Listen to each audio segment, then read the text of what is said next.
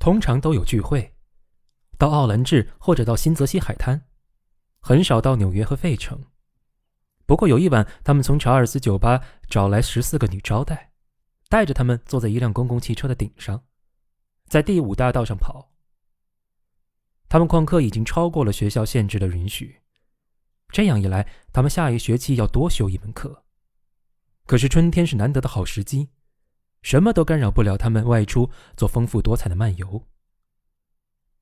五月的时候，艾莫里被选进了二年级的年级舞会筹备委员会，在与亚历克进行了一个晚上的讨论之后，他们列出了高年级学生会的年级暂定人选。他们认为自己是最有把握当选的人之一。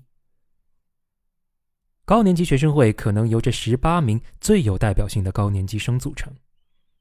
考虑到亚历克的橄榄球队管理能力，以及艾莫里在普林斯顿人报击败伯恩和拉迪担任主席的可能性，他们的这一推测是很有道理的。很奇怪，他们两人都把丹维里埃列入了可能人选的名单。这是一年前同学们听了都会感到非常惊讶的猜想。在整个春天里，艾莫里与伊莎贝尔·博尔赫一直保持着断断续续的信件来往。争吵以后就中断了，然后又联系上，主要是因为他想寻找表达爱情的心意。他觉得伊莎贝尔的信写得很严谨，因此他很是恼火，因为他一点儿都不懂感情。但他还是依旧抱着一线希望，但愿他不至于是春天繁华似锦的巨幅画面上的一朵格格不入的花儿。他一定会像在明尼哈哈乡村俱乐部小房间里一样称心满意。非常融洽。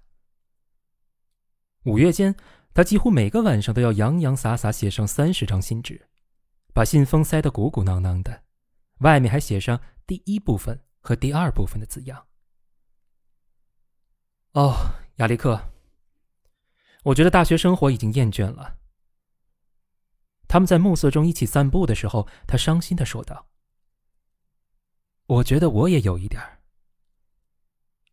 我要的只是在乡间的一个小小的家，在一处天气暖和的乡间，还有一个老婆，有一点事儿可做，不至于毁灭即可。我也是。我想退学。你的女朋友怎么说？啊！艾莫里恐怖的倒抽一口冷气。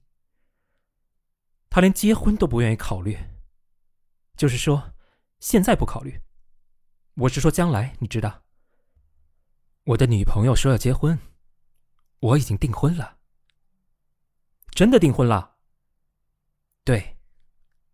你可不要对人家说我是订婚了。下学期我不一定回校。可是你还只有二十岁，不念大学了。哎，艾莫里，刚才你还说没错。艾莫里打断了他的话。但是我只不过是希望，我不会考虑辍学的。我只是觉得这几个美妙的夜晚心里很悲伤。我似乎觉得这样的夜晚不会再回来了。我没有真正的利用好这几个夜晚。我多么希望我的女朋友也在这里，可是说结婚，没有一点可能。特别是我父亲说了，钱不像过去那么好赚了。这几晚多浪费呀！亚历克赞同的，但是艾莫里很痛惜，于是把这几个夜晚都利用起来了。他有一张伊莎贝尔的快照，精心的藏在一块旧怀表里。几乎每天晚上到了八点钟，就把所有的灯都关了，只亮着一盏台灯。坐在打开的窗前，面对着照片，痴迷的给他写信。哦，我非常想念你的时候。很难给你写下我真正的感觉。你对我来说已经成了一个梦，那是无法再写在纸上的了。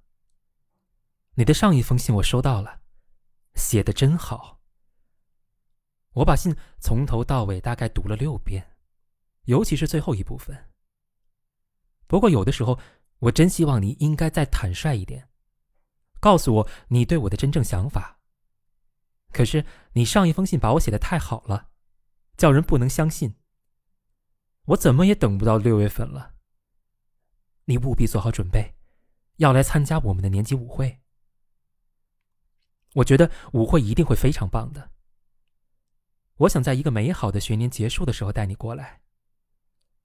我经常思考你那天晚上说的话，很想知道你的话包含了多少意义。假如这是跟别人有关而不是你，可是你看，我第一次见到你的时候，我还觉得你是三心二意的人。谁让你人缘这么好，人人喜欢？我怎么也没有想到，你真的最喜欢我。啊，伊莎贝尔，亲爱的，多美好的夜！在校园很远的地方，有人用曼陀林在弹爱乐，乐声似乎把你也一起送进窗来。现在他在弹《再见，小伙子们》，我已经结束了。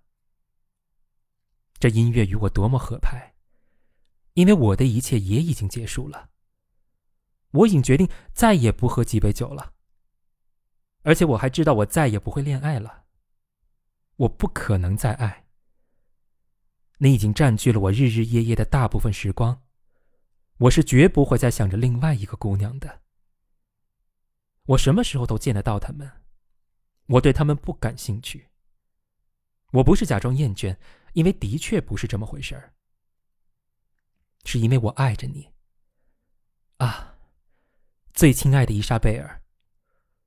我总觉得我不能单纯叫你伊莎贝尔。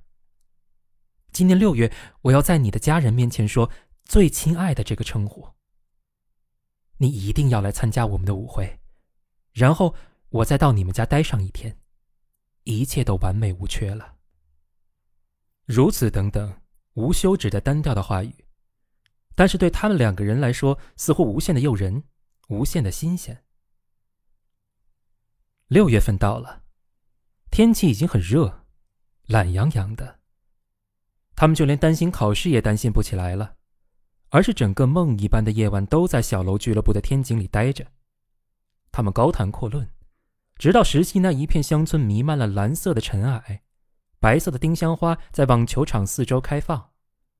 他们不再说话，只是默默的抽烟，然后走在空无一人的展望大道上。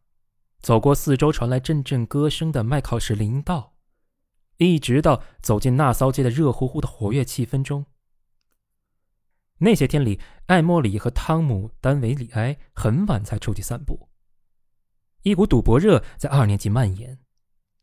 许多个闷热的夜晚，他们都伸长脖子盯着面前的骰子，一直到三点钟。赌完一盘以后，他们走出斯洛恩的房间。只见露水已经降下，天上的星星也已经失去了光亮。我们去借两辆自行车出去兜一圈。艾莫里提议。行，我一点都不累。今天差不多是这个学期的最后一晚了。真的，因为年级舞会的事情，星期一要开始办了。他们到了霍尔德楼的庭院里，见有两辆没有上锁的自行车，就骑走了。大约三点半钟，他们骑到劳伦斯维尔路。今年暑假你打算做些什么，艾莫里？别来问我，老一套吧。我想在日内瓦湖待上一两个月。七月份我是一定要等你来的，你知道。然后我要到明尼阿波利斯去，那就是几百场的夏日舞会，找姑娘们玩儿，然后什么都厌倦了。可是啊。汤，突然他补充了一句：“这一年太棒了。”是啊，汤姆加重语气说道：“他是判若两人了，身上穿的是布鲁克斯名牌上衣，脚上穿的是弗兰克斯名牌皮鞋。这一回我赢了，但是我觉得仿佛我不想再来一回。你说的没错，你是一个橡皮球，总还是有点适合你。”可是我很不愿意去迎合世界这个角落的心地狭隘的势力风气。我要到人们不会因为领带颜色不入时，或者衣服不挺刮之故就遭到排斥的地方去。你做不到的，汤姆。艾莫里争辩道。他们在渐渐消失的夜色中骑着车子。不管你现在走到哪里，你始终会不知不觉的用上有或无这样的标准。不管是好是坏，我们已经把你打上印记。你是个普林斯顿型的人。呃，那么，汤姆满腹牢骚的说，沙哑的声音痛苦的提高了。我为什么还要回到学校来呢？普林斯顿能给予我的都学到了，只学一点迂腐的东西，在俱乐部里混。这样，在他学校里待上两年也不会有多大益处。那样一来，他们就会彻底将我改造，变得做事马虎，从此因循守旧。即使现在我已经挺不起腰杆，成了没骨气的人，这样下去，我自己也不知道以后怎么办。啊！可是你没有抓住问题的关键，Tom。艾莫里打断他的话说道：“你刚刚相当突出的看到了这个世界的势力风气。对于一个善于思考的人来说，普林斯顿始终会给予他一个社会意识。你认为那是你教我的，对吗？”他用嘲弄的口吻问道，在半明半暗中观察艾莫里。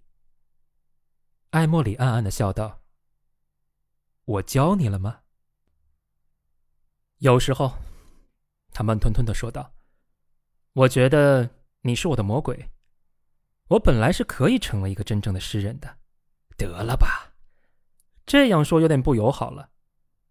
你喜欢到一所东部大学来就读，要么你擦亮了眼睛，看清了人们你争我夺的卑鄙行径，要么你糊里糊涂什么也不知道。而你是会很讨厌这样的态度的，就像马蒂凯那样。”是啊，他表示赞同。你说的对，那样我是不喜欢的。可是要叫一个人二十岁就表现出愤世嫉俗的态度很难。我是天生的愤世嫉俗的人，艾莫里喃喃说道。我是一个愤世嫉俗的空想家。他停顿了一下，没有说下去，也不知道说这样的话有什么意思。他们骑到了沉睡中的劳伦斯维尔中学。然后折回，很舒服，骑这一段路，你说呢？不一会儿，汤姆说道：“对，这是一个很好的终点，太好了。今天晚上一切都很美好。啊，要是一个闷热倦怠的夏天，还有伊莎贝尔，那多好啊！哎，你和你的伊莎贝尔。”她肯定是一个天真无邪的女孩子。我们来吟诗吧。于是，艾莫里对着他们途中经过的灌木丛朗诵《夜莺颂》。我永远做不了诗人，艾莫里朗诵完了，说道：“我实际上还算不上一个喜欢感官享受的人。只有几样明显的东西，我认为有绝对的美：女人、春夜、夜间的音乐。”大海，我体会不到像清越吼叫的喇叭声那样的微妙事物。我也许最终会成为一个智力很高的人，但是我只能写出平庸的诗歌。当旭日东升，在研究生院背后天空布满彩霞的时候，他们骑着自行车进入了普林斯顿，赶忙去冲了一个淋浴，顿时身心爽快，也只能以此充当睡眠。